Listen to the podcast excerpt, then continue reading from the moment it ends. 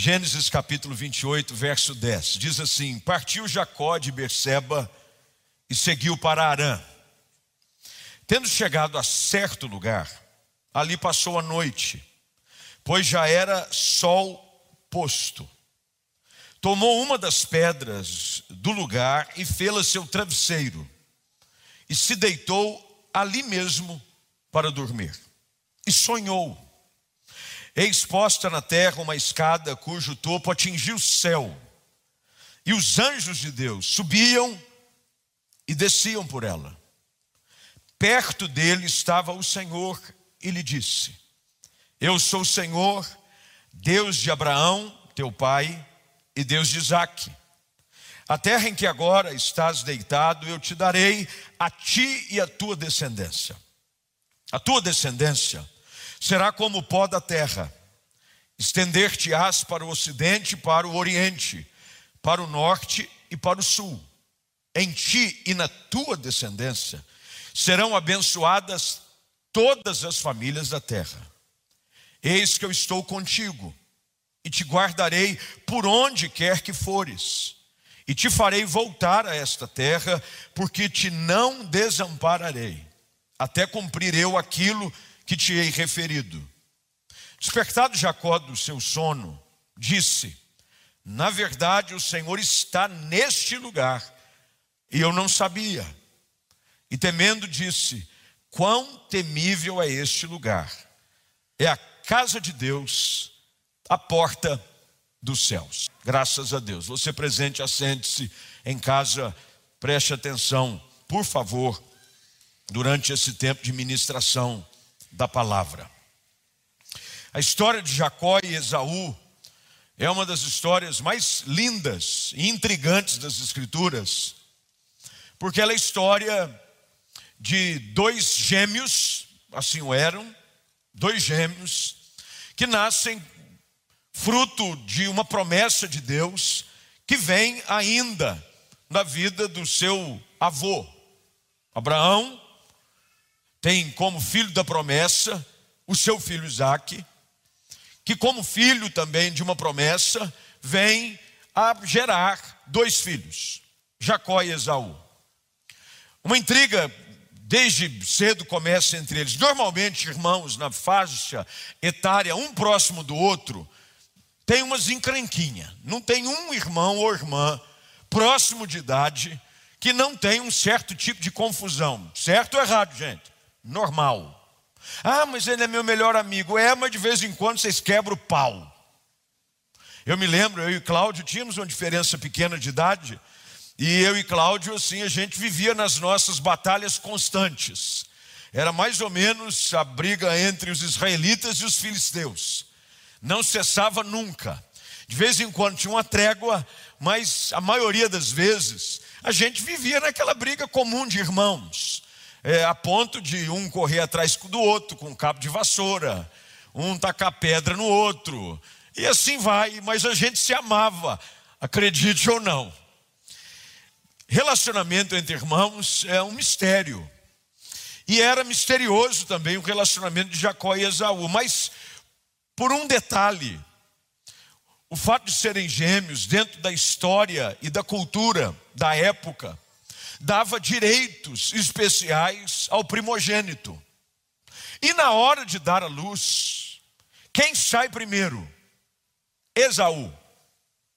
Mas como Jacó não queria ficar por baixo, ele já vem grudado no calcanhar dele.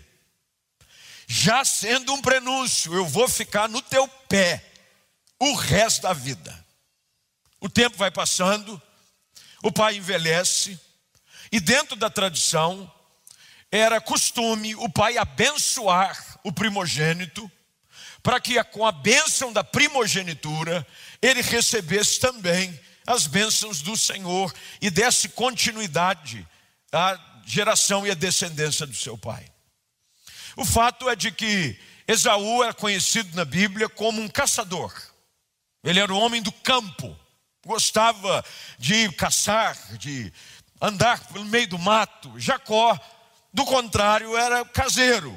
Como é muito comum também, irmãos dentro de uma mesma casa, saem do mesmo ventre, têm o mesmo DNA, mas são diferentes. Quem tem aí mais de um filho sabe do que eu estou falando.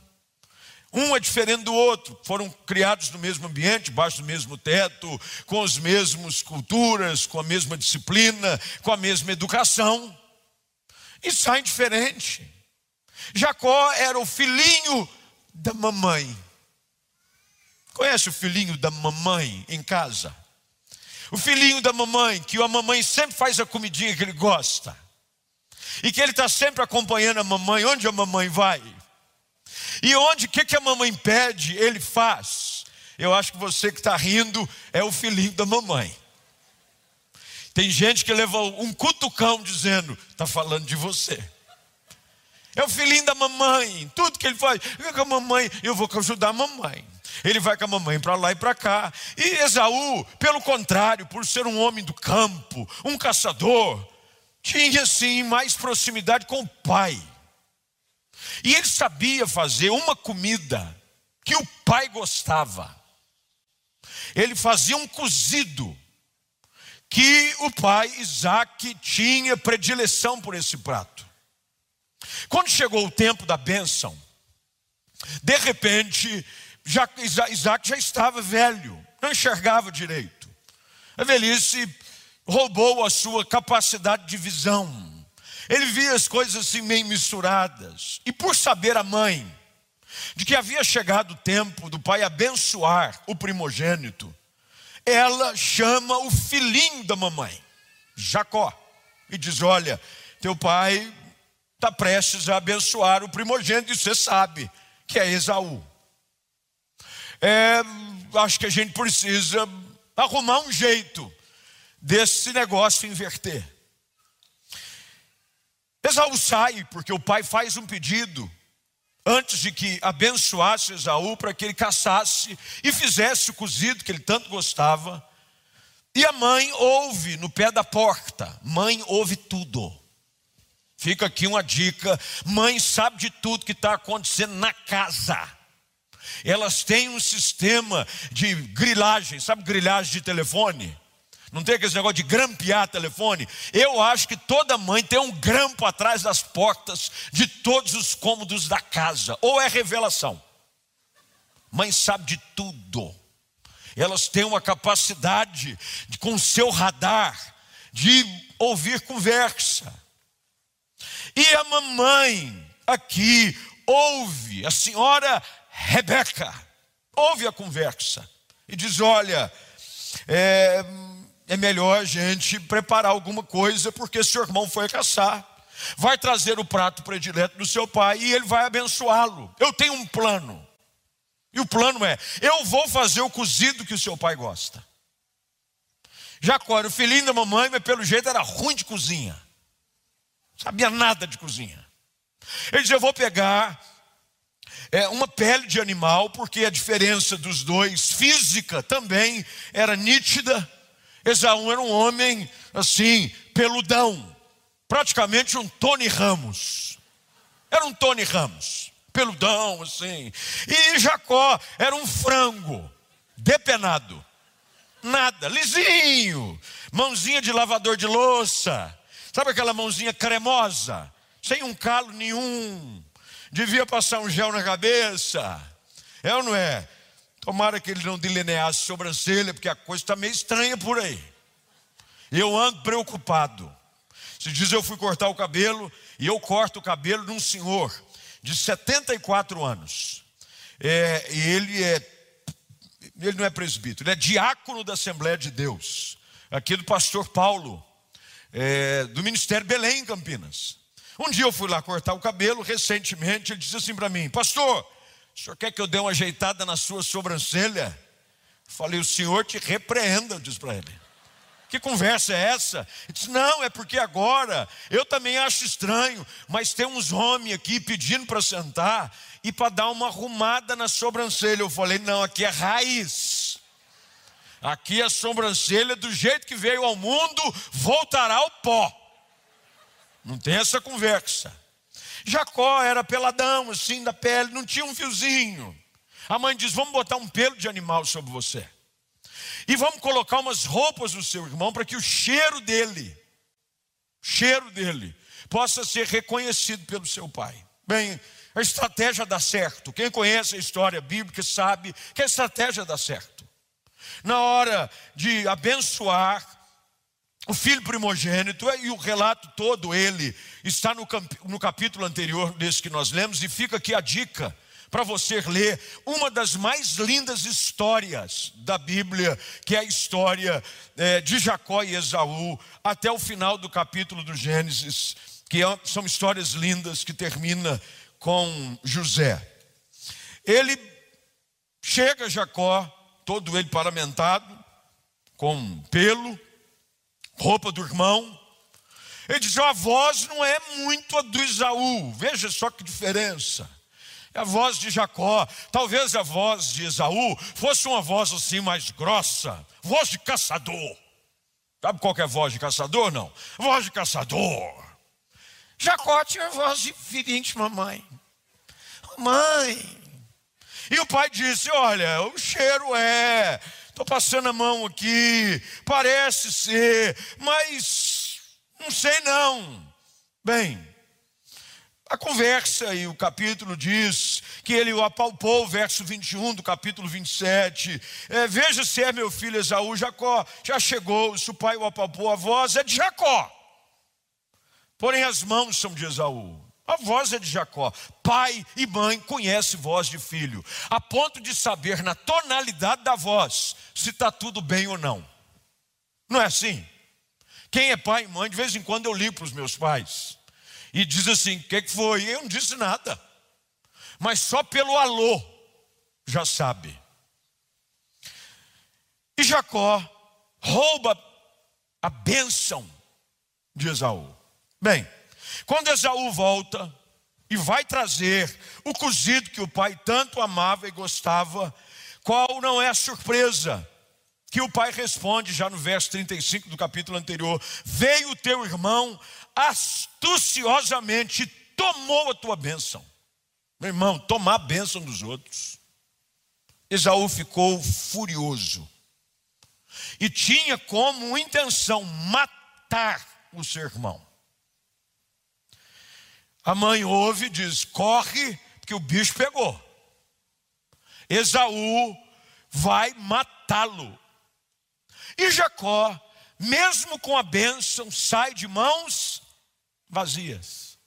Corre, foge. E ao fugir, chegamos agora no texto que lemos nessa noite. Quando ele chega, ele está vivendo um tempo de crise, um tempo de fuga, um tempo de indefinição quanto ao futuro. Como é que vai ser? O que, é que vai acontecer? Eu não posso voltar para casa, porque se eu voltar para casa, o meu irmão me mata. Eu não posso ir para lugar nenhum, eu vou ter que fugir. E ele foge. Tudo leva a crer, na leitura do texto, que ele foge o dia todo. Só que depois de fugir o dia todo, ele cansa. O sol vai se pondo, o texto está claro e é importante que você mantenha a sua Bíblia aberta para acompanhar o desenrolar da história. No verso de número 11, tendo chegado a certo lugar, ele passou a noite porque já era sol posto. Isso quer dizer, já estava começando a escurecer, já era noite. Ele não tinha nada, ele fugiu. Quem foge, foge sem buscar muita coisa. Não tinha muitos recursos, provavelmente ele tenha fugido com a roupa do corpo e com o lanchinho que a mamãe mandou. Que o filhinho da mamãe sai de casa, tem que levar um lanchinho, leva um lanchinho. E agora a realidade de Jacó é uma realidade difícil. Debaixo da bênção, mas com indefinições quanto à vida.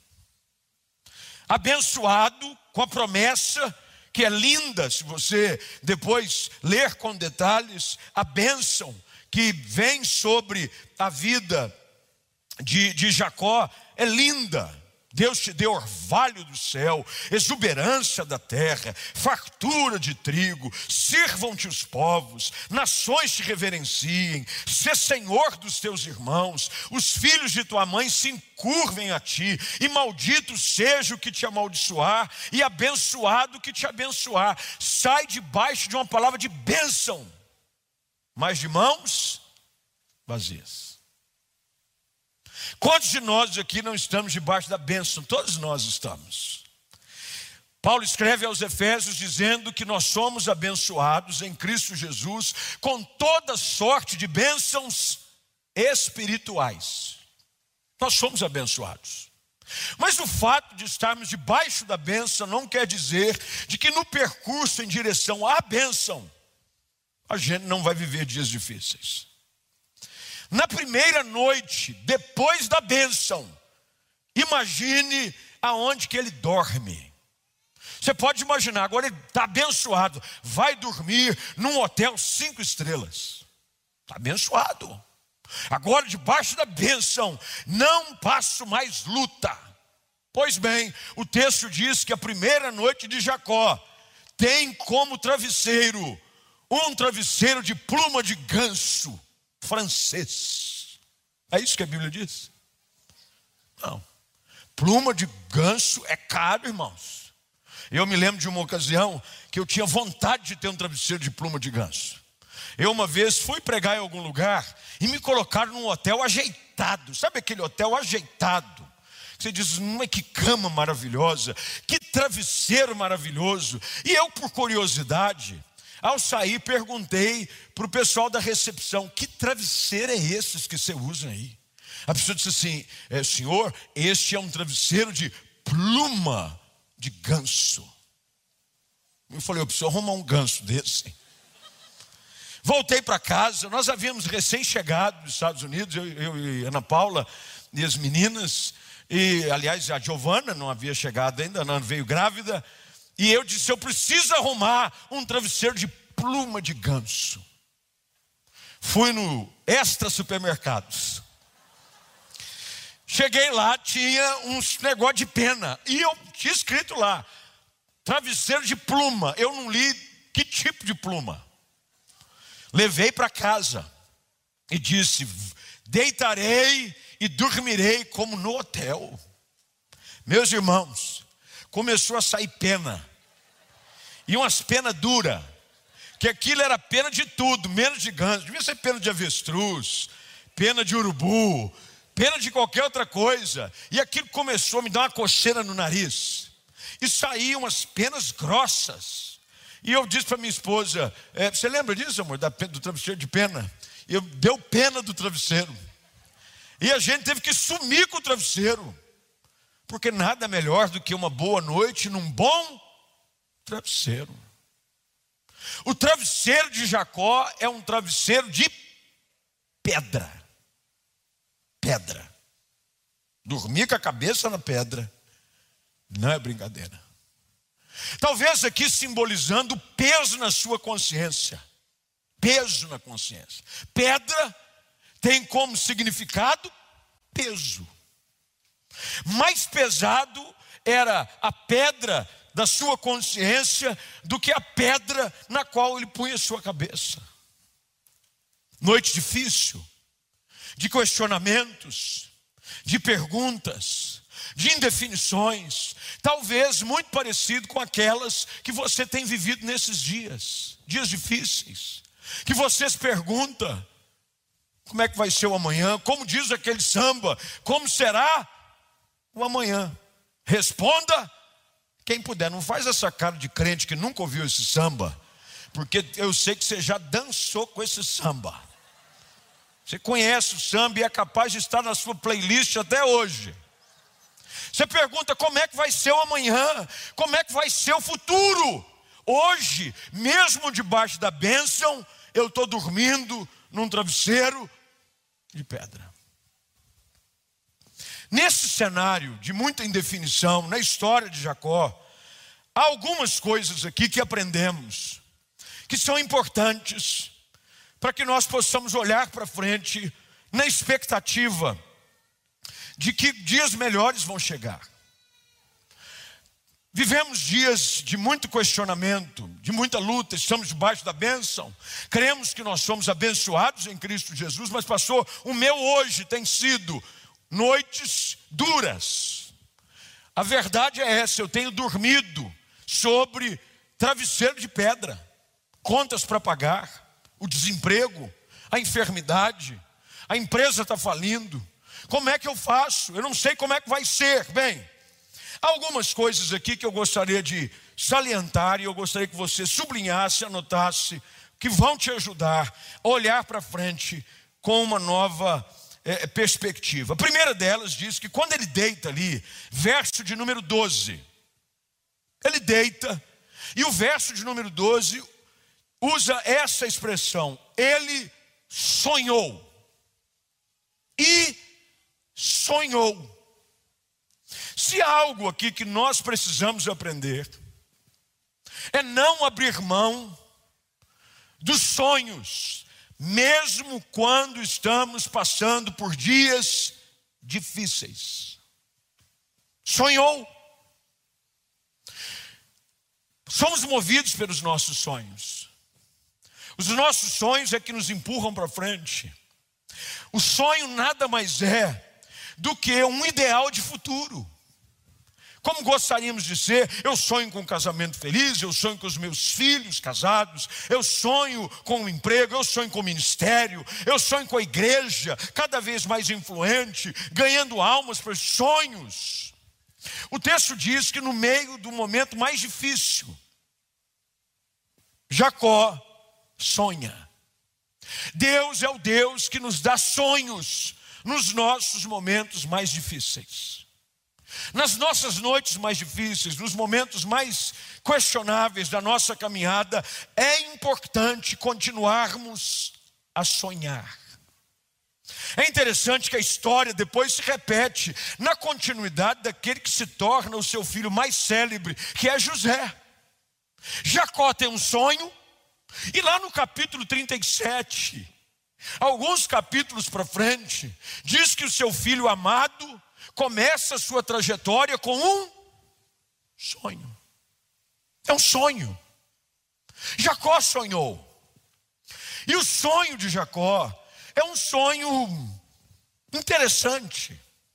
A Bíblia diz que neste sonho estava posto na terra uma escada.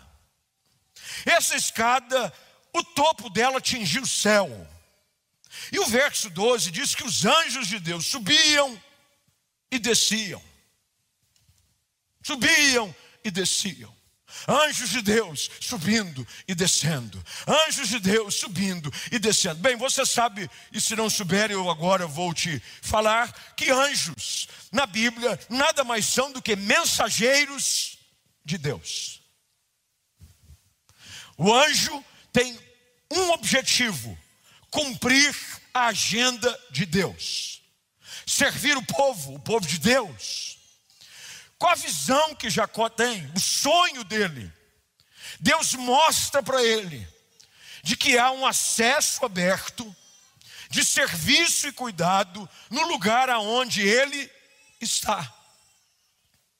O sonho de Jacó é um sonho interessante, porque no lugar mais difícil a gente aprende uma coisa: Deus está nos servindo nos lugares mais difíceis que atravessamos. No lugar do travesseiro de pedra, no lugar dos questionamentos quanto ao futuro, no lugar onde a gente não sabe como é que vai ser, o sonho que ele tem e a visão que ele enxerga é de que os anjos de Deus estão subindo e descendo. Houve um tempo que a igreja é, cantava essa música e depois ela foi assim meio que tomada pela Igreja Católica. Eu acho que o padre Marcelo Rossi que começou a cantar essa música. Lembra aquela música diz assim: tem anjos voando neste lugar, no meio da igreja, em cima do altar, subindo e descendo em todas as direções. Eu não sei se a igreja subiu ou se o céu desceu. Lembra dessa música? Parou de cantar porque o pessoal começou a ligá-la mais à, à, à, música católica, e aí os evangélicos acharam melhor que não era bom cantar. E, e a verdade é que Jacó enxerga ali uma verdade que ela é realidade na nossa vida. E você precisa entender isso. Nos seus lugares mais difíceis, Deus está cuidando de você. Deus está cuidando de você. Há uma escada de subida e descida. Os anjos levam as suas necessidades e trazem de volta a resposta de Deus. Nos teus momentos difíceis, quando a noite é de travesseiro de pedra, não é de pluma de ganso, muito menos de travesseiro de pluma by Flávio. Os anjos de Deus estão cuidando de você. Quando às vezes até mesmo erramos, porque nós não podemos ignorar aqui o fato de que a realidade que Jacó vivia era uma realidade gerada pela sua própria atitude. Você sabia de que Deus não nos abandona nem mesmo quando nós erramos? Às vezes a gente acha, Deus me largou aqui, eu estou dormindo nesse travesseiro de pedra, porque eu mereço. Bem, merecer você merece. Mas Deus é tão bom que não nos deixa, mesmo quando nós falhamos. Deus é um Deus misericordioso. Deus é um Deus amoroso. E o texto diz que Jacó vê uma escada que subia e descia. E olha que coisa, era uma escada que chegava no topo. Tinha o céu. Livre acesso. Dentro daquilo que a teologia chama de tipologia e até mesmo alegoria, representa-se aqui a figura de Cristo. Cristo é o mediador entre Deus e os homens. Entre o novo e vivo caminho, pelo sangue de Jesus, hoje nós temos acesso à presença do Pai. E por esse caminho, Deus cuida de nós. Eu quero dizer a você que está aqui e a você que está em casa, mesmo que hoje os seus dias sejam sobre um travesseiro de pedra, Deus está cuidando de você. Deus está cuidando de você. Você precisa ter esse sonho, essa visão de que você, por mais que se sinta abandonado e tenha que ter fugido até mesmo do ambiente da sua casa, Deus está cuidando de você. Há um outro detalhe na narrativa do texto que é fantástica. O verso de número 13 diz que perto dele estava quem? Quem estava? O Senhor estava perto dele. Deus não nos abandona. Deus está perto de você. É, há um, um, hino antigo, eu sempre me lembro, é quase que inevitável é, não me lembrar de hinos antigos, porque eu fui criado no ambiente da igreja, num outro contexto. Cresci dentro dessa igreja boa parte da minha vida, onde a tradição musical era outra. Não tinha esse negócio dessas músicas modernas, desse negócio de luz e para, não tinha. Os, os, as músicas da igreja eram quase que na sua grande maioria composta por hinos. E criança, ela assimila tudo. Cabeça fresca, cérebro vazio, o HD está vazio com criança. E você vai. E eu me lembro de uma canção de um hino que dizia: Nunca estou sozinho, Cristo vai comigo.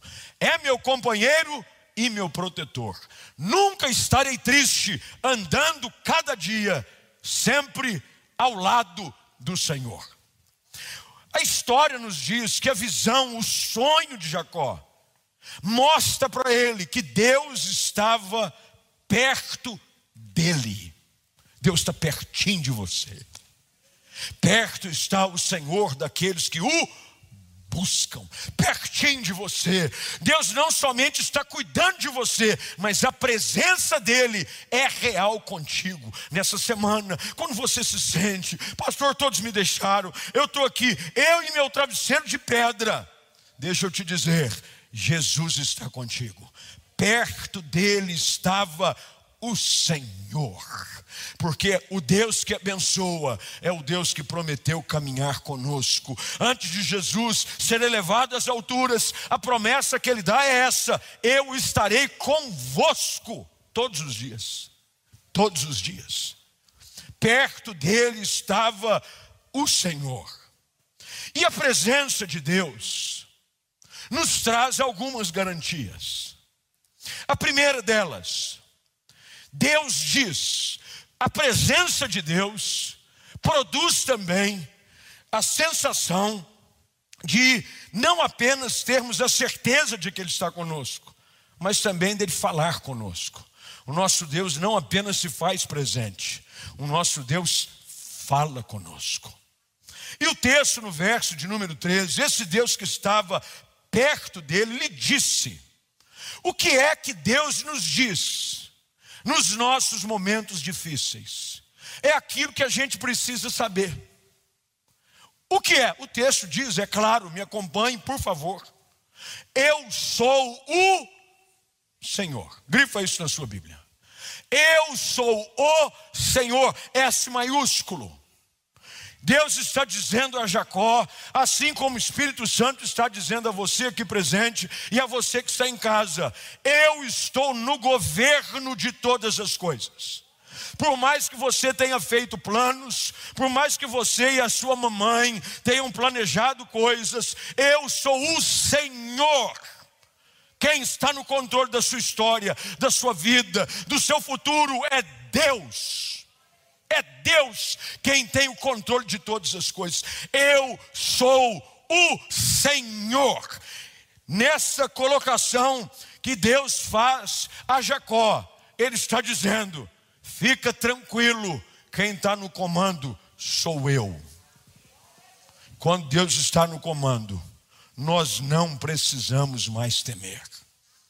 Se é algo que nós precisamos ouvir de Deus mais uma vez, em momentos como esse, é a certeza de que nós não estamos entregues à sorte, à vacina, à economia, aos planos de governo, nós estamos na mão do soberano Senhor, que governa sobre todas as coisas. Eu sou o Senhor. Segunda coisa que Deus diz aqui para Jacó, nesse momento de questionamento, de medo, de inquietude. Ele diz: Eu sou Deus de Abraão, teu pai, e Deus de Isaac. Bem, quem são esses? Vovô e papai. Mas além de dizer de que ele é um Deus que está agindo na família dele, há um detalhe aqui que nós esquecemos. Abraão podia ter filhos com Sara? Não. O pai de Jacó é um milagre, filho da promessa. Muito bem, nasce Isaac. Isaac é enviado para a terra dos seus antepassados, para que ele encontre ali uma mulher. Bate o olho naquela que o servo de Abraão leva para casa, o olhar dos dois se cruzam e nasce ali o amor de Isaac e Rebeca. Rebeca podia ser mãe? Podia? Não. O que, que Deus está dizendo para Jacó? Jacó, a sua história é fruto de um milagre. Deus está dizendo para nós: a nossa história é fruto de uma ação direta de Deus. Você não é fruto do acaso. Você não é obra do destino. Você sequer é resposta do planejamento dos seus pais, que pensaram em ter menino ou menina. Deus está dizendo para Jacó: Eu sou o Deus de Abraão, eu sou o Deus de Isaac. Eu estou dizendo: lembre-se, você é resposta e fruto de um milagre.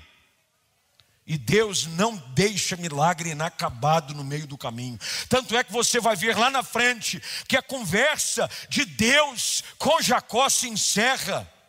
Quando Deus promete a ele: Eu não vou te desamparar até que eu cumpra tudo aquilo que eu me referi que iria fazer na sua vida. Meu irmão, se a gente está debaixo do governo de um Senhor soberano, e se nós somos fruto dos seus planos, não há por que se preocupar. Aquele que começou a obra, ele termina. Aquele que começou a trabalhar na sua vida, aquele que começou a estabelecer os seus planos, vai cumprir. É por isso que Jó disse: Eu sei que tudo podes, e nenhum dos teus planos pode ser frustrado. Não há enfermidade, não há tragédia financeira, como aconteceu em Jó, não há nenhum tipo de tragédia na família, porque ele perdeu todos os seus filhos, que possa impedir tudo aquilo que Deus disse que faria na sua história. Talvez hoje você esteja dormindo num travesseiro de pedra, mas Deus te colocou aqui ouvindo essa palavra, em casa ou presente, para te dizer: o Deus que te chamou, o Deus que te libertou do pecado, que mudou a sua história, que perdoou a sua vida, que colocou sobre você um novo nome, que restaurou o seu casamento, que tem feito grandes obras na sua vida, é o Deus que continua presente contigo todos os dias. Todos os dias, todos os dias. Eu sou o Deus de Abraão, teu pai, e eu sou o Deus de Isaque. Terceira coisa que Deus agora afirma: a promessa para a sua vida. Meu irmão, se tem uma coisa que precisa nos guiar, não é só o fato de que Deus está comigo e de que Ele é o Senhor da situação, de que eu sou fruto dos seus planos, mas também o fato de saber de que há promessas de Deus para mim. Nós somos movidos por promessas. Nós cremos num Deus que tem planos a nosso respeito. Eu é que sei os pensamentos que tenho a vosso respeito. Deus pensa em você. Não pense você que Deus olha para você hoje e diz assim: Fulano de Tal, ele faz uma reunião com os anjos, chama o conselho celestial e diz assim: O que, é que nós vamos fazer com Fulano hoje? Não sei, estou pensando ainda. E amanhã, a semana, na semana está só começando. Não, Deus não é um Deus que não tem planos, os seus dias já estão contados. A sua história já está escrita no Senhor. O que você precisa crer é de que tudo aquilo que Ele prometeu vai se cumprir. Deus agora diz para Jacó: Olha só, Jacó, a terra que você está deitado. Olha que coisa linda isso aqui no texto o lugar do travesseiro de pedra, o lugar da dúvida, o lugar do questionamento, o lugar do sofrimento.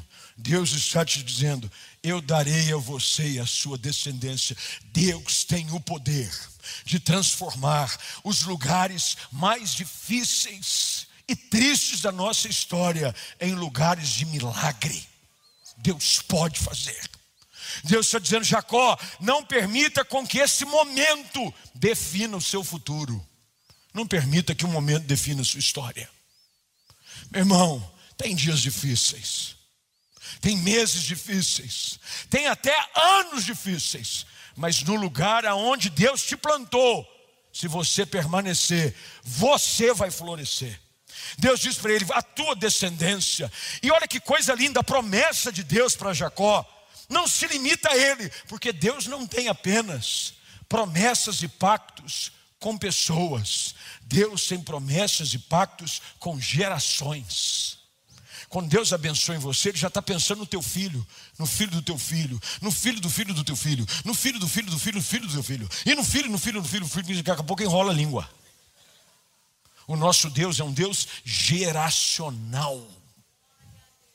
A bênção que flui na sua vida vai alcançar gerações futuras. É por isso que a tua fidelidade em Deus hoje precisa ter uma perspectiva mais ampla. Eu, eu busco a Deus não só para eu ser abençoado, mas eu busco a Deus, porque eu quero ver a minha geração florescendo, anos e anos, décadas à frente, eu vou ouvir. Eu sou fruto da oração de um homem, eu sou fruto da fidelidade de uma, de uma esposa, eu sou fruto de um homem e uma mulher de Deus, que decidiu crer quando tudo estava tentando convencê-lo a desistir promessa de Deus.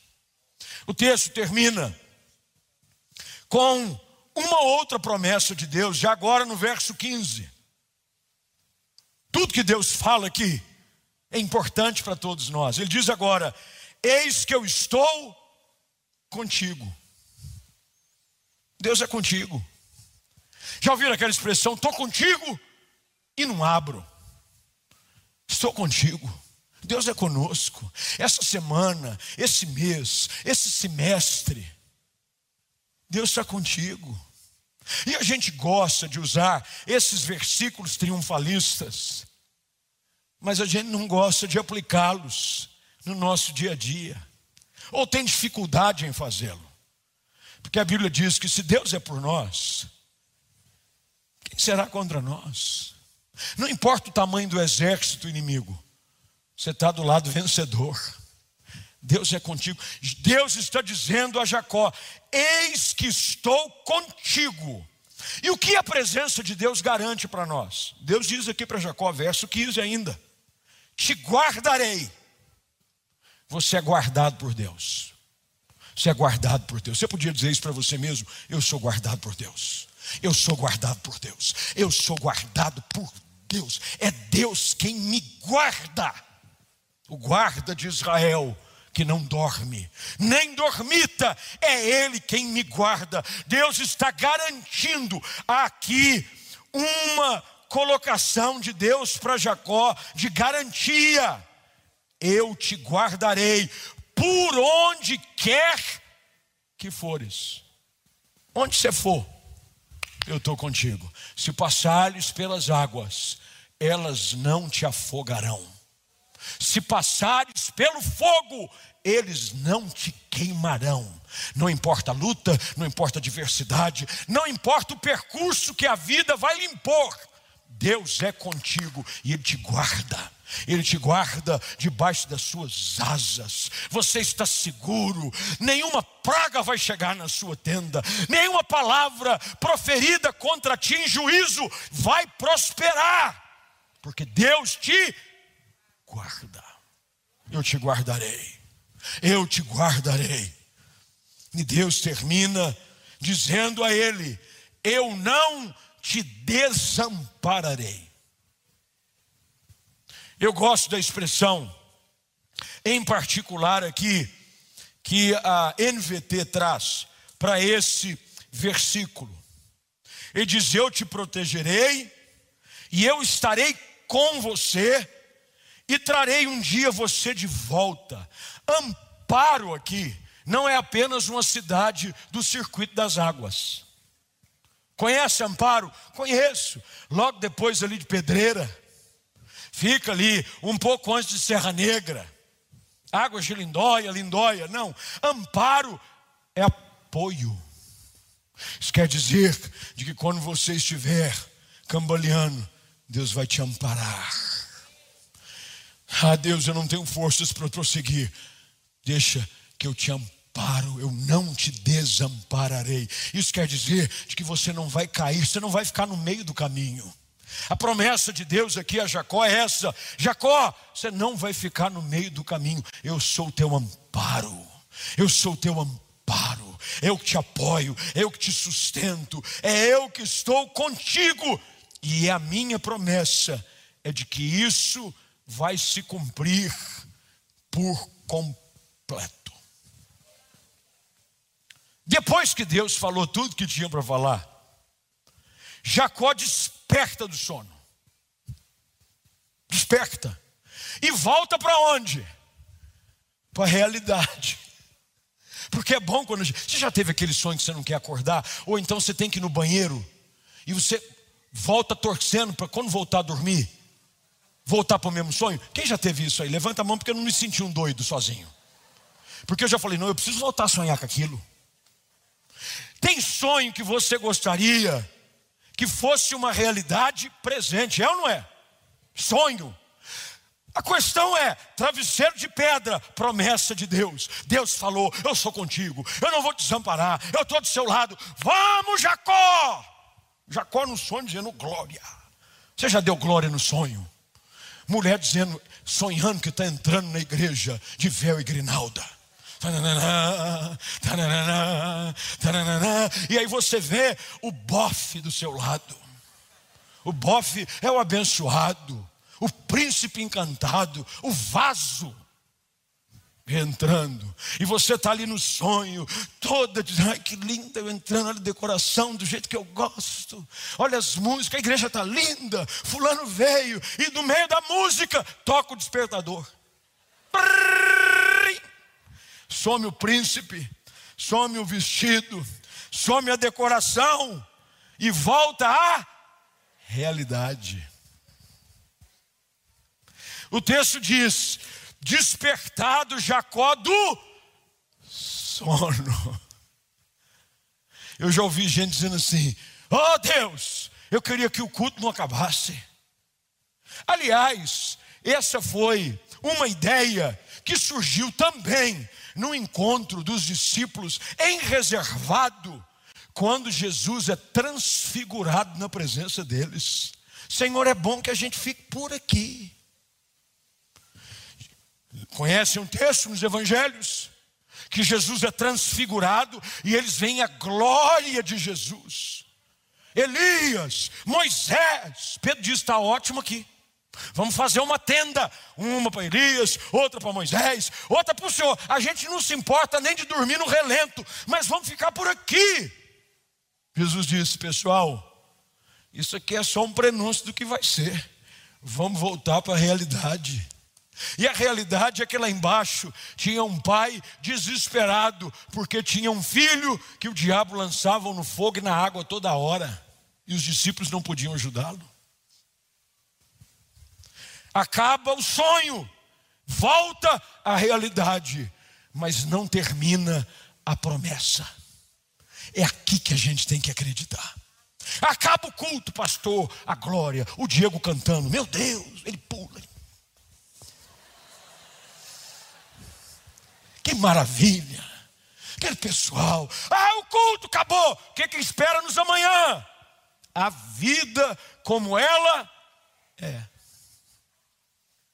Só que Deus quer que você use dessa experiência de manifestação da Sua presença, para você não mais se impressionar com o travesseiro de pedra, mas com a promessa que vai se cumprir.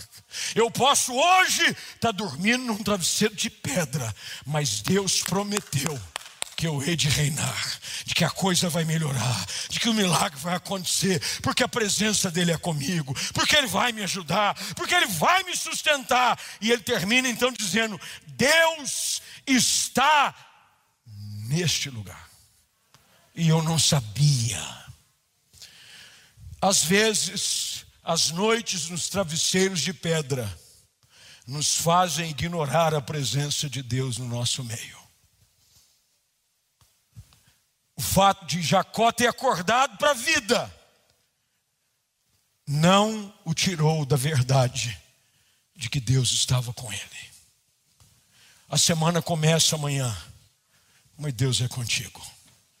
A semana começa amanhã de trabalho para muitos mas a promessa de Deus não caducou. A semana começa amanhã com algumas dificuldades, com algumas lutas que talvez você tenha que enfrentar. São tantas realidades aqui representadas, mas há uma promessa: Deus vai cumprir tudo aquilo que Ele prometeu na sua vida. Você pode dizer amém para isso? Quantos creem que é assim que vai acontecer?